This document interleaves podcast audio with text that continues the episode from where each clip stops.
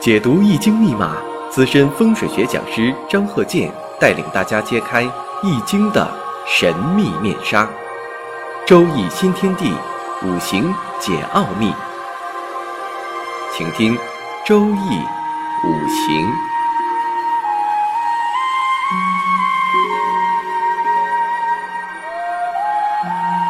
上山微电台荣誉出品。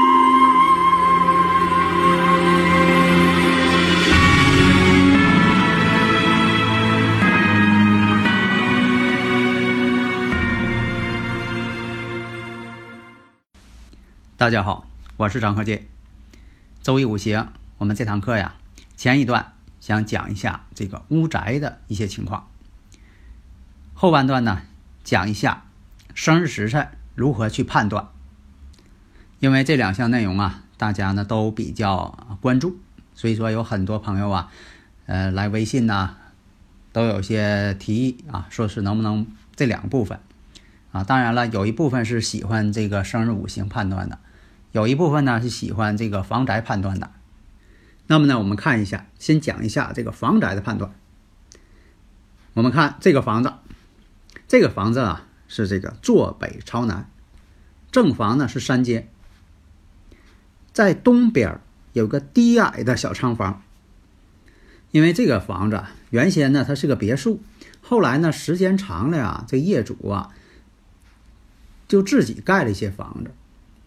很多情况都是这样嘛，你像说这个很多这个楼盘呢，小区刚开始的时候，还是根据这个开发商以前的格局，没有什么变化。结果这个邻居他盖了个房子，那个邻居他也想盖，这个邻居他要拆改，哎，他也跟着拆改。邻居之间互相观望，他动他也动。恨不得呀，把周边这些属于自己的，或者是不属于自己的这些地盘啊，都给扩进去。原先呢，这格局啊，就是这三间。后来在东面呢，又修了一个小房、小仓房，然后呢，东西两侧各修了这些建筑。那么，所谓这个东西这两边呢，叫做厢房也好。或者一个建筑也好，这个东西厢房之间呢，修的还不齐，东西之间这个房子互相错位。东厢房南面是一个圆形的这么一个花坛，里边种的花啊，放着假山，里边放的假山呢还挺高。那么这个院落的大门呢，开在什么位置了？开在东面了，稍微偏北的一个位置。那么。这个房宅呀，我们能看出什么呢？我们呢看到这个房宅之后，你开罗盘也好，或者是不开罗盘也好，啊，但是我建议什么呢？悬空飞行法，你没有罗盘，你没法确定这个准确度数。但是呢，凭经验，你像我凭经验，我可以判断这个坐山朝向，大致坐山朝向。但是你说能精确到一度，你说你不开罗盘能精确到一度？这个不合乎情理。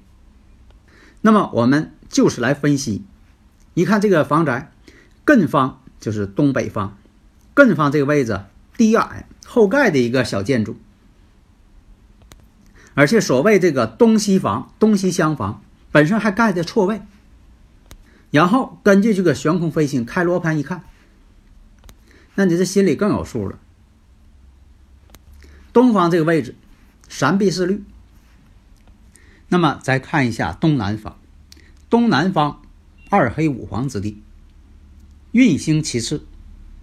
而且我刚才说了，东南这个角，所谓这个盖的这个东厢房这个位置，做了一个大圆形的这么花坛，上边呢堆了一个怪石嶙峋的这么一个假山，堆的还挺高。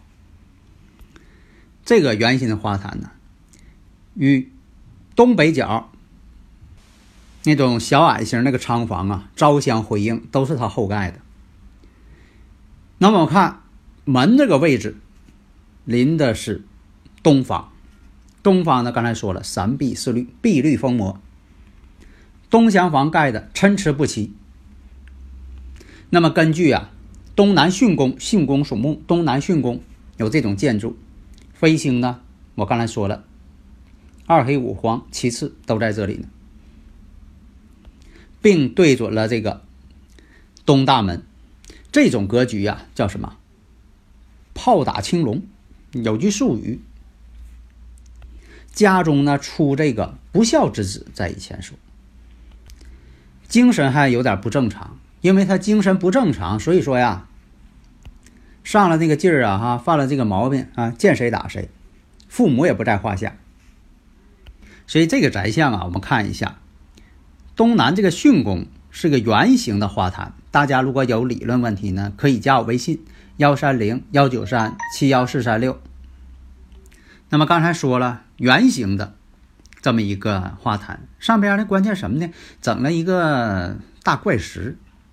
这个以前说呀，做假山是前面什么呢？比如说有这个路冲啊，啊有这个天斩煞呀，比如说正对着某一个车库大门等等。那么这个怪是什么呢？都是为了这个主人呐，他欣赏这个。这种情况啊，我们讲过哈。这个东南巽宫是木的象征，木呢代表神经系统，所以这种情况，上述说这些哈，家中呢会出这个精神不正常的人。你像说的，现在很多这个抑郁症患者，还有这个确实有这个精神不正常的患者。当然了，我们不能说看到这个东西就论有这个呃精神不正常的人，不能那么论，否则的话你会冤枉好人。那么呢，我们看这个住宅呀，东方这个厢房与本身的其他房屋呢也都不挨着，形成一个脱节状态。但并不是说所有房子脱节都不好啊，关键是看什么位置、什么坐向，这个很重要。另一个艮方。艮宫呢代表什么呢？男孩之位，又盖了这一个小仓房，挺矮的。那么呢，我们看这种艮方呢，代表这个小男孩自己家的这个呃儿子这个位置嘛。这种情况就加重了对小男孩的影响，也代表这个男孩位。总之吧，反正就是这个孩子呢，当时也都二十多岁了。所以啊，在这个房宅上讲啊，东边和西边这两个厢房盖的错位，这种情况啊叫什么？龙虎错位，龙边虎边错位，龙虎错位，龙虎相斗，代表什么？家中不安宁。有的时候他不见得说一定代表家中孩子，有的时候这个家中的啊其他人也是互相的有矛盾。有的是夫妻不和的，有的是婆媳不和的，有的是母子不和，父子不和。但是具体是哪一种，那必须呢现场呢勘测准确度数来判断。所以说呀，这个房宅勘测呀，不是说的这个很简单，你给我画个图，你告诉我什么地方摆啥就行了啊，那不叫会看。下面呢看一下。呃，一个生日五行，我们分析一下：丙辰、辛卯、戊辰、丙辰。那么大运呢是六岁，壬辰、癸巳、甲午一位，丙申。这是个前兆。那么我分析一下啊，日干戊土坐在这个尘土上，这个尘土啊属于什么？大地的这个低洼的土。再看年年柱呢是丙辰，那么这丙辰呢，它也代表一个湿土、湿泥、沙土这么个意象。那么呢，年上呢是丙火，月上呢是辛金，月柱是辛卯嘛，丙辛又合，丙辛这一合之后啊，这个丙火呢就生身无力了，因为什么呢？它的日主是戊土嘛，靠丙火来生嘛，生身无力。那么看这个尘土，所以这个生日时辰呢，你给它转化成这个天干地支，这里边内容啊非常广泛，能判断出很多事情。要咋说的生日时辰重要呢？生日时辰，生日时辰嘛，生日和时辰啊，无论阴阳历只要是你出生那一年，啊，生日都是那一天。那么我们看尘土这个日子，被这个卯木啊有一种相克关系。其实啊，天干有这个相克，地支呢也有这个相生相克。那么这个一相克之后啊，这个尘土啊，这帮身呢也没有什么力量了。我们看呢，只有石柱上有个丙辰，石柱上丙辰，这个尘土呢也代表着湿土，可以解释为湿土、湿泥、泥土。哎，这个意象你得看出这个意象来。那么我看呢，也是微弱。这个石柱啊，丙辰，你看这个丙火呢在尘土上，它也微弱，所以帮身力量呢还是小。所以说啊，这个生日五行啊身弱啊。其实你有时候判断吧。很容易，你看一眼就能判断出来了。你要是经验丰富，你要说的没那个经验，那你就像我说的是，啊，先看月份，再看年，再看日主坐下，然后呢再看时辰，综合分析是生是克，判断出旺衰。那么这个生日五行啊，我们看这个呢，很显然啊，用神呢就是火，喜神呢就是土，忌神呢金木。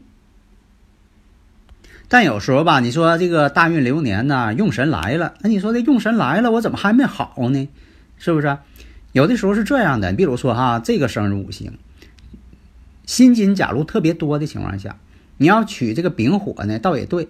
但是呢，如果说出现了这个流年上出现丙火了，丙辛一合呢，化成水了，水呢变成他忌神了，所以有的时候吧，这个用神到位了呢，未必就好。所以说这这里边分析呀非常复杂，不是说光告诉你是火啊，那你见着火来了就好，还有这个片面的认识，认为什么呢？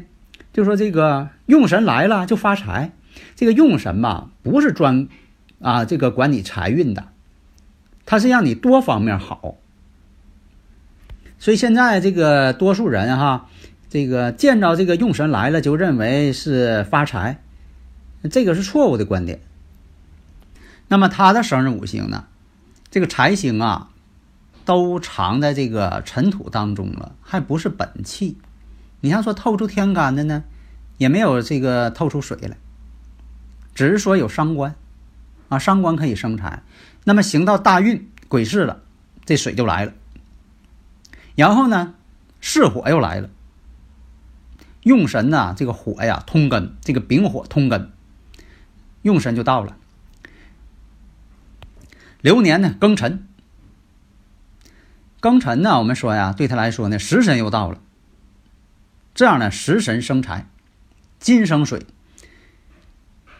所以判断这个人的当事人生日时辰，在这个这一年当中啊，事业非常好，财运非常好。事实呢，确实当事人啊反馈确实这样，事业当时确实非常好，挣钱也挣挺多。那么刚才分析呢，像这个尘土当中啊，又是一些呃湿土啊，伴合着水湿土啊，这个人呢应该是搞建筑的，搞建筑行业的，而且呢是个包工头，所以啊，当事人呢这个这个反馈，他是做这个道桥施工的，呃，在那个大运呢那几年当中啊，确实财运相当可观。所以啊，有的时候这个职业判断呢，有的时候是五行当中缺哪个五行，他就做哪个五行，这是一种；另一个呢，他还按照这个喜用神来做自己的工作。当然了，这个当事人呢，他不见得懂啊，这就是什么呢？好像是五行啊，暗中驱使他这么做，只能这么解释。假如说这个小孩儿啊，还没有学会说话呢，但是呢，他要渴了，你给他水呢。他自然就喝，而且他自己也会找水，谁也没教他，他还不会说话呢，是不是？哎，你给他水了，他马上啊就有这个趋向，所以说这是一种本能。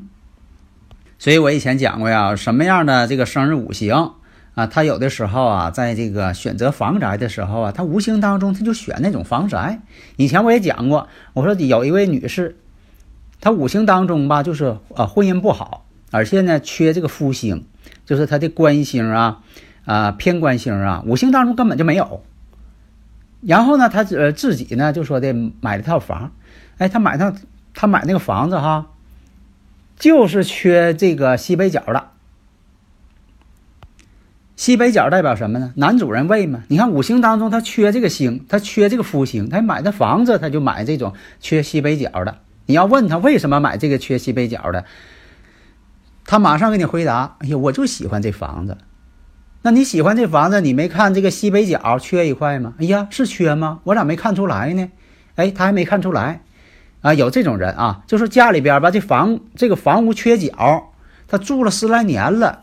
他硬没发现缺角，你告诉他的时候，一语点醒梦中人，他才发现，哎呦啊，这块真缺个角，他他自己不知道，他会认为这房子啊就是这样的，啊，自己根本就没有意识到啊，所以说你看嘛，有什么样的生日五行啊，他有时候跟他选择的房宅呀，有的时候还挺相配的，是吧？所以说呢，选房一定。要注意啊，就说的选房是第一步，千万别选错了房子。本来这个呃生日五行当中就很缺失，你再选这这种房子，那你说这错上加错嘛，雪上加霜了，是不是？